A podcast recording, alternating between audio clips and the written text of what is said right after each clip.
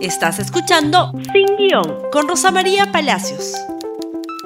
Muy buenos días y bienvenidos nuevamente a Sin Guión. Y ahora vamos a lo nuestro. Este programa se llama El desprecio de Aníbal, porque queda claro que el presidente del Consejo de Ministros tiene mucho desprecio por personas e instituciones en el Perú a las que debería respetar.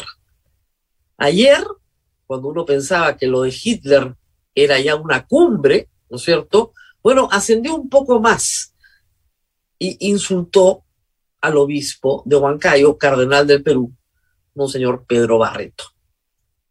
Monseñor Pedro Barreto se acerca a Palacio de Gobierno a solicitud del presidente de la República, no porque se le ocurrió a él mediar en nada.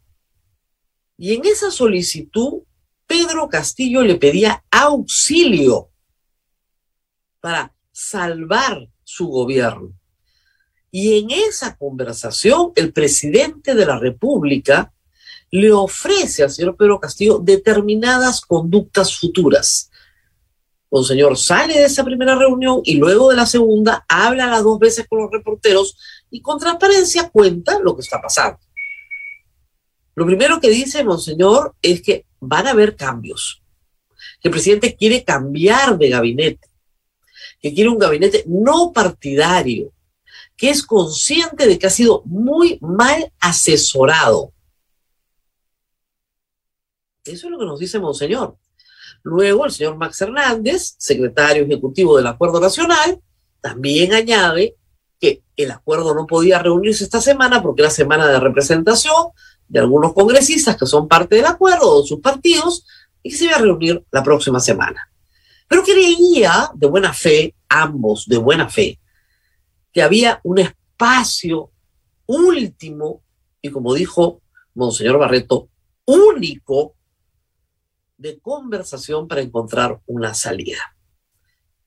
Aníbal Torres ha demostrado un enorme desprecio por estas conversaciones, por este auxilio solicitado, reitero, por el presidente.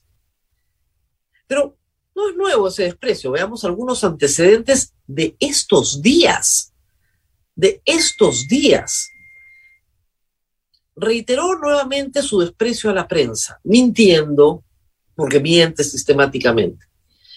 Le dio una entrevista a una, digamos, agrupación, por llamarlo de alguna manera, marginal, que defiende a Antaurumal.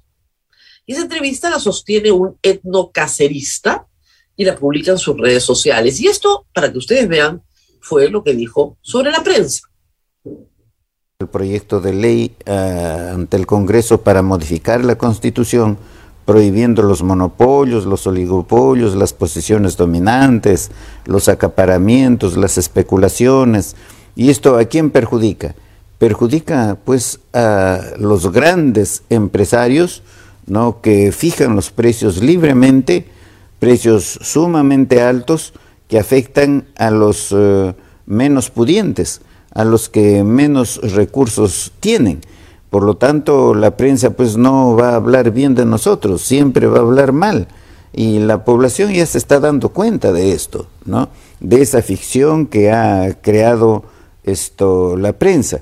Algo tenemos que hacer, por supuesto, también con relación a eso, porque ya se están pasando, ¿no? Claro. Porque es una prensa que está dañando a la niñez, que está dañando a la juventud, es una prensa que difama, que engaña, que desinforma.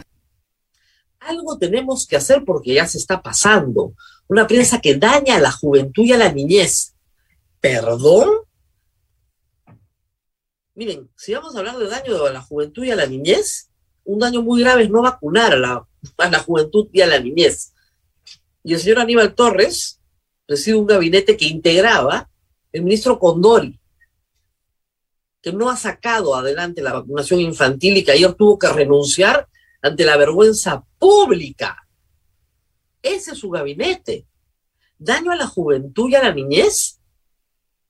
Tener dos ministros de Estado, uno de educación y otro de trabajo, con tesis plagiadas y no moverlos, ¿ah? ¿Qué clase de valores morales les está enseñando a la juventud su gabinete? y dice que la constitución permite los monopolios y que los grandes propietarios fijen malvadamente los precios. Bueno, el señor no sabe nada de economía. Sabe de desprecio, eso sí, de contarle a la gente pajaritos. La constitución del 93 no promueve el monopolio, por el contrario, lea el artículo 61, prohíbe concertaciones de precios. Concertar un precio en el Perú es un delito, está en el Código Penal y es sancionable administrativamente por Indecopi y de hecho Indecopi ha impuesto en muchísimas ocasiones sanciones por concertación de precios. Los precios se fijan de los commodities en el mundo, en el mundo, por oferta y demanda. El trigo no lo fija, el precio del trigo no lo fija Licorp, lo puede fijar la bolsa de Chicago. Por el amor de Dios, estudien un poquito antes de mentirle a la gente y decir que la prensa miente. ¿Qué tal descaro? Pero lo grave es que algo tenemos que hacer, ¿no? Pero Castillo firmó un compromiso en la que estuvo presente la conferencia episcopal y transparencia. En ese compromiso decía que iba a respetar a la prensa. Este es el respeto a la prensa que tiene Aníbal Torres. Desprecio puro. Algo tenemos que hacer para darles duro.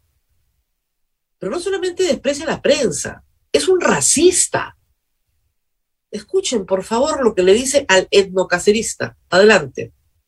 Fuimos gobernados por los más incapaces. Lo que pasa es que aparecían como gente capaz, como gente idónea, gracias al marketing. En el Perú, lamentablemente, lo que sucede es que es gran intelectual, es persona idónea, es persona no capaz, aquel que pertenece a la clase social alta o la que pertenece a determinado grupo político o a determinado grupo social o el que tiene no un determinado color de piel, especialmente el que tiene piel, blanca, ya se cree que por eso es más capaz que los otros, ¿no? Eso es lo que ha sucedido en nuestro país y eso tiene que cambiar. Claro, y estamos trabajando para cambiar eso. Nunca se ha visto una tan desalmada exposición de los prejuicios particulares y los desprecios particulares del señor Aníbal Torres. El problema es que eso que él llama marketing se llama doctorado sin plagio, por ejemplo eso que llama el eh, falsa idoneidad, se llama trabajo duro, años de servicio, experiencia profesional, cosa que su gabinete no tiene, no tiene. Ese es el problema. Y a los que nombran como viceministros, a los que nombran como directores generales y de ahí para abajo, no son más que hordas clientelistas nombradas por tener una inscripción en Perú libre. Tiene un ministro de Energía y Minas que solivianta a la gente para que cierre minas. Tiene a Cuajone y a las Bambas sin producir. ¿Cuáles son los méritos del señor Carlos Palacios, que no es mi pariente, ministro de Energía y Minas? A ver, lo que pasa es que no ha hecho marketing. ¿Qué marketing puede hacer? ¿Qué marketing puede hacer un ahijado de Vladimir Cerrón? ¿Cuáles eran los méritos, por el amor de Dios, de Condori que ha habido que censurar? Y podemos seguir por todo el gabinete a explorar sus méritos. Este gobierno casi ya ha cambiado, casi a la mitad de los viceministros, y ha puesto gente con pésimas credenciales por el amor de Dios, hemos tenido un ministro de Ambiente que duró tres días, que no había terminado ni siquiera la carrera. ¿Ese es un problema en marketing? Para no hablar de los que tienen problemas familiares, le pegan a su mujer. ¿Ese es un problema de marketing? ¿En serio? Aníbal Torres desprecia todo. Desprecia el esfuerzo individual, desprecia a la prensa, y no faltaba más, desprecia también a la Iglesia Católica. Ah, pero claro que la desprecia. Y vamos a examinar por qué la desprecia. Aníbal Torres ayer insultó al secretario ejecutivo del Acuerdo Nacional e insultó claramente a Monseñor Pedro Barreto, obispo de Huancayo y cardenal de la Iglesia Católica. Y los insultó de la forma más cobarde en la que un hombre puede insultar, haciendo un jueguito de palabras, haciéndose el confundidito. El, no me acuerdo cómo se llaman, no me acuerdo, soy viejito, ya me olvidé. Por supuesto, a Hernández le dice Fernández, y después se acuerda perfectamente que se llama Max Hernández, pero al señor obispo de Huancayo, primero le dice Valverde en vez de Barreto. Y esa no es una omisión o una confusión casual. Y luego dice que no se acuerda su nombre y que por lo tanto debe ser un miserable. Porque cuando uno no se acuerda, ¿no es cierto?, en la jerga popular del nombre de una persona es porque es un tacaño. Pero le dijo miserable, pues. Es un dicho popular, yo soy un costumbrista. La alusión a Valverde tiene que ver con la conquista del Perú por los españoles. Fray Vicente de Valverde, de la Orden de Predicadores, dominico, yo trabajo, como ustedes saben, en una radio pastoral dominica, llega con Francisco Pizarro, es pariente Francisco Pizarro lejano, al Perú, y es en el, el sacerdote que en Cajamarca hace el famoso requerimiento.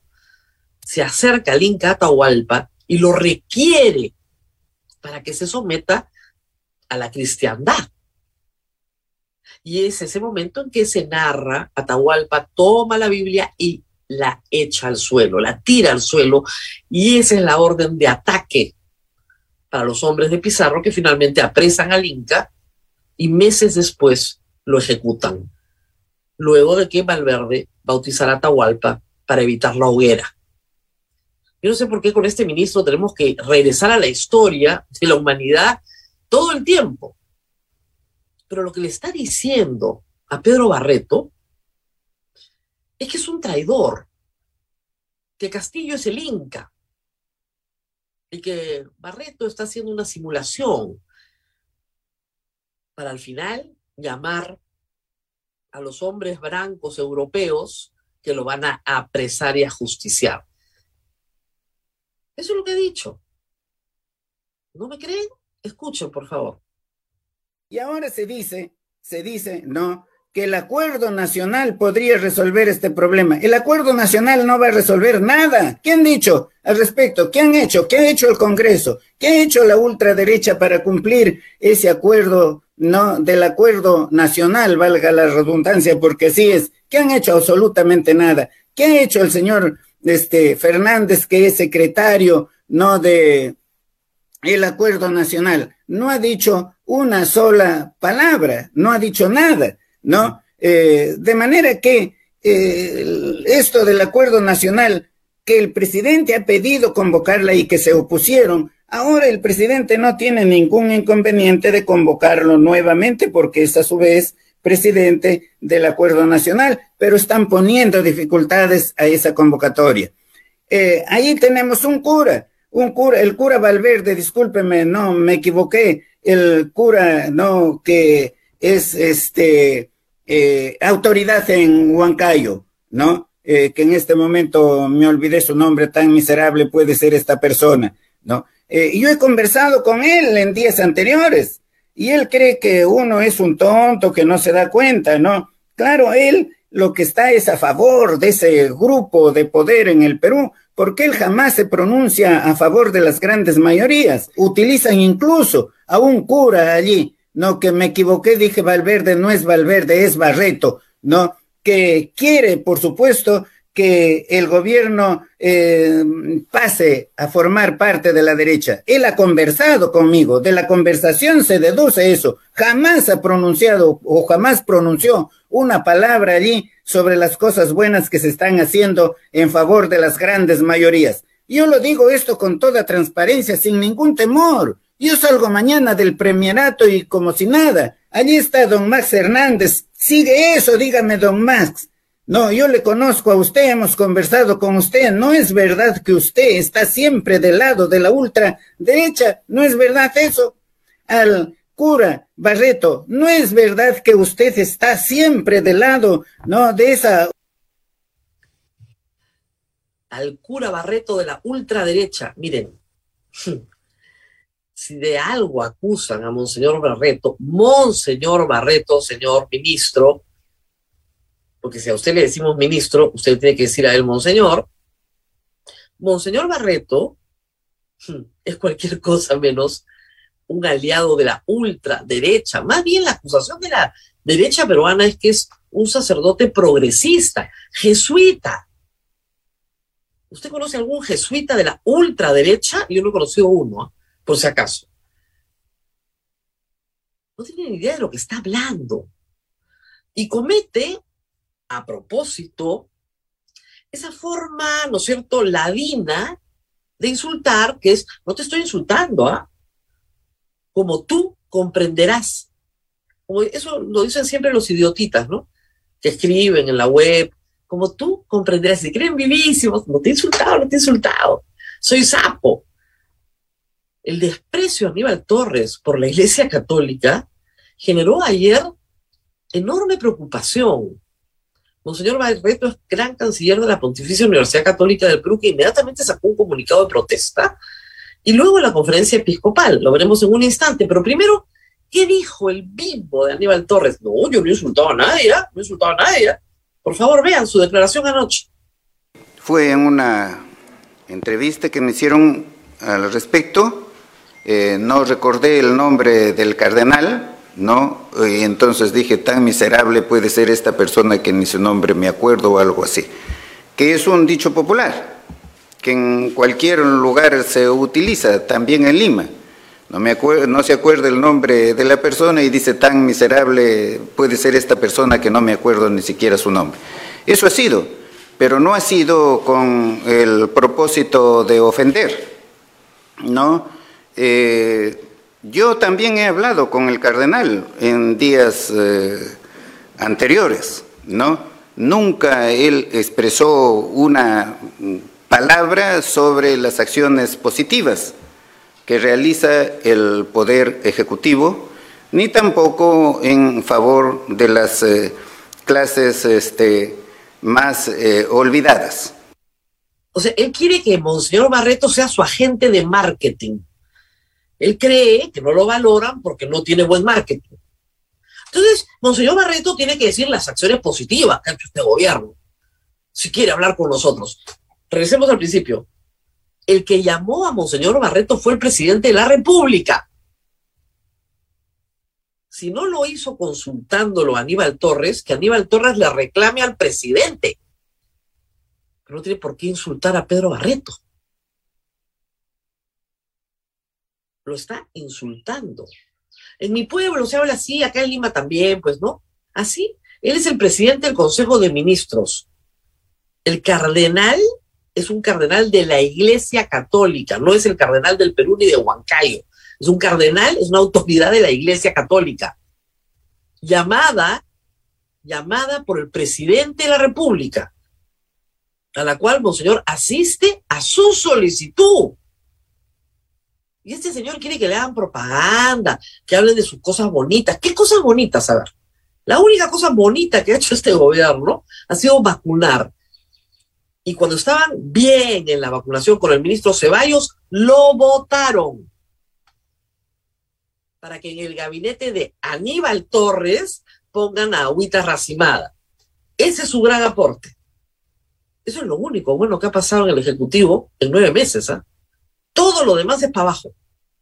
Todo lo demás es para abajo. ¿Qué quieren? Que Monseñor Barreto, y dice que no ha hecho nada por los pobres.